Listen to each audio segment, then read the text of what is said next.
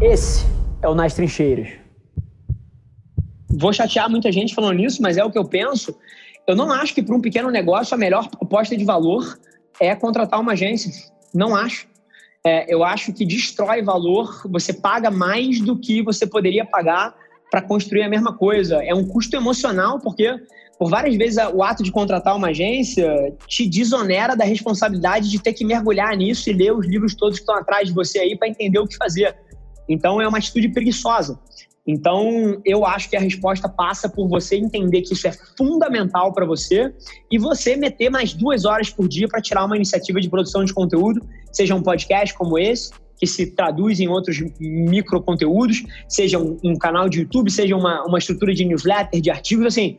Se você não tem dinheiro para contratar um fornecedor, faça com a sua mão. É nesse o nível de importância, principalmente para uma pequena empresa que eu enxergo. Agora, numa grande empresa é o oposto. Olha que coisa interessante. E aí, mais uma vez, eu quebro em duas dinâmicas. Eu acredito que quanto mais atrelado à performance for o trabalho, eu acredito que as duas abordagens funcionam. Você pode dar para uma agência fazer e você pode funcionar muito bem internamente. E aí varia de categoria para categoria, nicho para nicho, mas os dois funcionam. Agora, no resto, você falar de estratégia de comunicação, você falar de estratégia de inovação, você falar de criação fora da caixa. Você não consegue fazer isso dentro de uma empresa. Porque as pessoas naturalmente estão dentro de uma caixinha. Elas vão pensar dentro do seu negócio. Elas não, não vai ser um diretor de criação meu que cria para o hotel urbano, mas também cria para Dominus, para o Tinder, para Prudential, e esse cara vê N mercados e a cabeça dele vai muito além de alguém que está dentro de uma caixinha. Então, capacidade de inovar, de criar coisas fora da caixa que de fato repercutam pô, em cultura e façam o que a gente fez, por exemplo, com a live da Marília Mendonça, de fazer o Brasil inteiro falar disso, não é o trabalho do cara. Quando você está dentro de uma empresa, na área de marketing, você vai estar tá orientado para problemas de produto, problemas de eficiência. E eu acredito muito mais em você contar com alguém cujo único trabalho é entender cultura, é entender o que move a cabeça do consumidor moderno em vários verticais e procurar correlações que possam ser traçadas. Então, empresa nenhuma nunca vai conseguir fazer isso. Não existe parte estratégico-criativa internalizada em nenhum lugar no mundo. O JP Morgan foi a empresa que fez a maior iniciativa desse tipo. Ele criou uma agência in-house com 450 pessoas, de, que rodou de 2012 a 2018 e ele fechou porque não dava os mesmos resultados que dava trabalhar com a agência. Então, esse outro lado, que é o lado que a gente opera, eu não acredito que ninguém nunca vai internalizar pela capacidade de inovação. E número dois, um outro problema que Olha que interessante o quão profundo o raciocínio vai. Plano de carreira. Vamos supor que você trabalha no hotel urbano e você quer ter uma dupla de criação foda fora da caixa, você tem PNL, você tem orçamento, você vai colocar os dois caras sentados o dia inteiro pensando campanha. O dia inteiro. Só vamos fazer isso, para que você possa ter a mesma capacidade de criação de uma agência. Me fala aí para onde esse cara progride dentro da empresa o publicitário dentro de uma empresa, ele nunca vai conseguir ser um diretor de criação. Você pega um redator publicitário que pensa campanha numa empresa, ele não tem como virar um ACD, um Associate Creative Director e coordenar oito diretores de criação, nem virar um diretor de criação geral que vai coordenar oito ACDs. Ele não tem como crescer dentro de uma empresa. Ou ele vai precisar sair da caixa de criativo e vai precisar se tornar uma pessoa de negócio, para virar um gerente de marketing, um diretor de marketing, e essas pessoas não querem isso. Ele não quer falar de PNL e de orçamento, ele quer falar de como ganhar cane.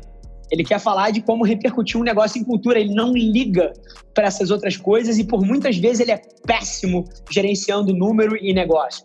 Então, esse é um dos outros motivos que você internalizar a agência não funciona. É porque o cara não consegue um plano de carreira. Um cara que é apaixonado por mídia, apaixonado por mídia, e ele, dentro de uma empresa, ele é um head da área de performance, cara, ou ele vai deixar de trabalhar com mídia, vai se tornar gerente de uma caixa maior, porque ele não consegue crescer. Ele não consegue passar a ser o diretor de todas as áreas de mídia.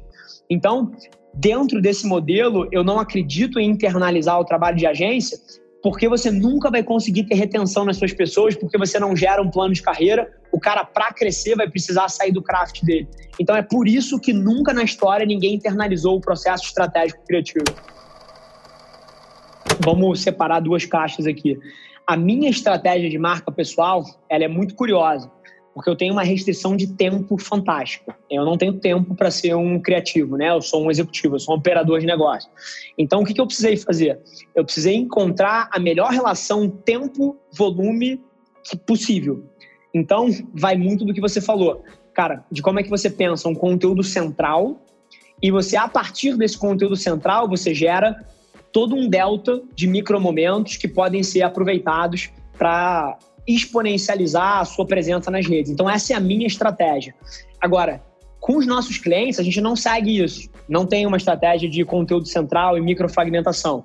É uma estratégia de escala real. Assim, a gente chega a produzir 200 peças de conteúdo por dia para, porra, N canais para alguns desses clientes. E conteúdo, assim, é o que você falou, ele vai desde uma campanha filmada, pô, com a Marília Mendonça, ou com o João Kleber, ou com a Anitta, até uma peça que o, o editor faz aqui 100% all type, com motion e com voiceover de um narrador, vai, vai, vai de tudo, né? Eu não acredito que a gente precisa escolher entre qualidade e volume.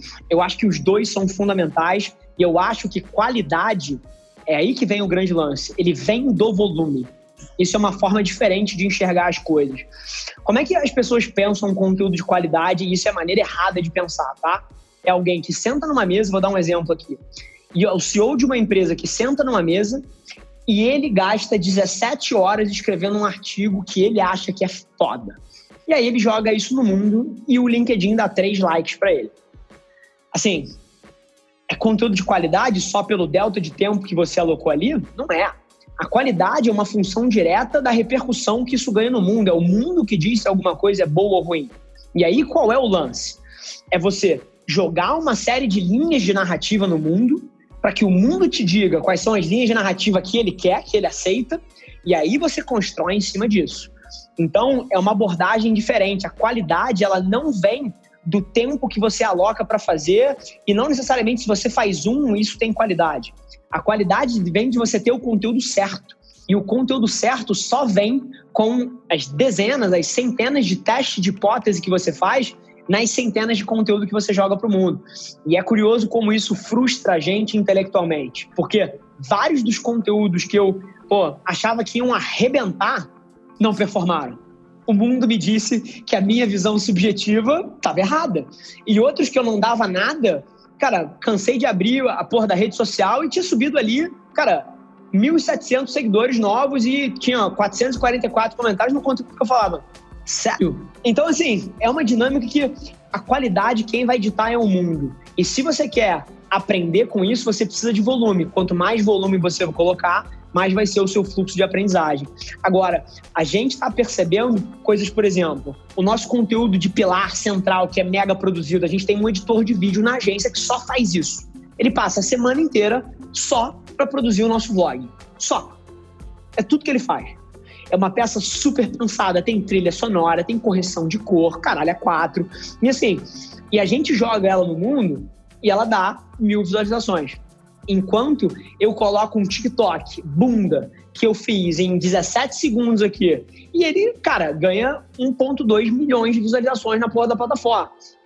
Sim, mil vezes mais repercussão.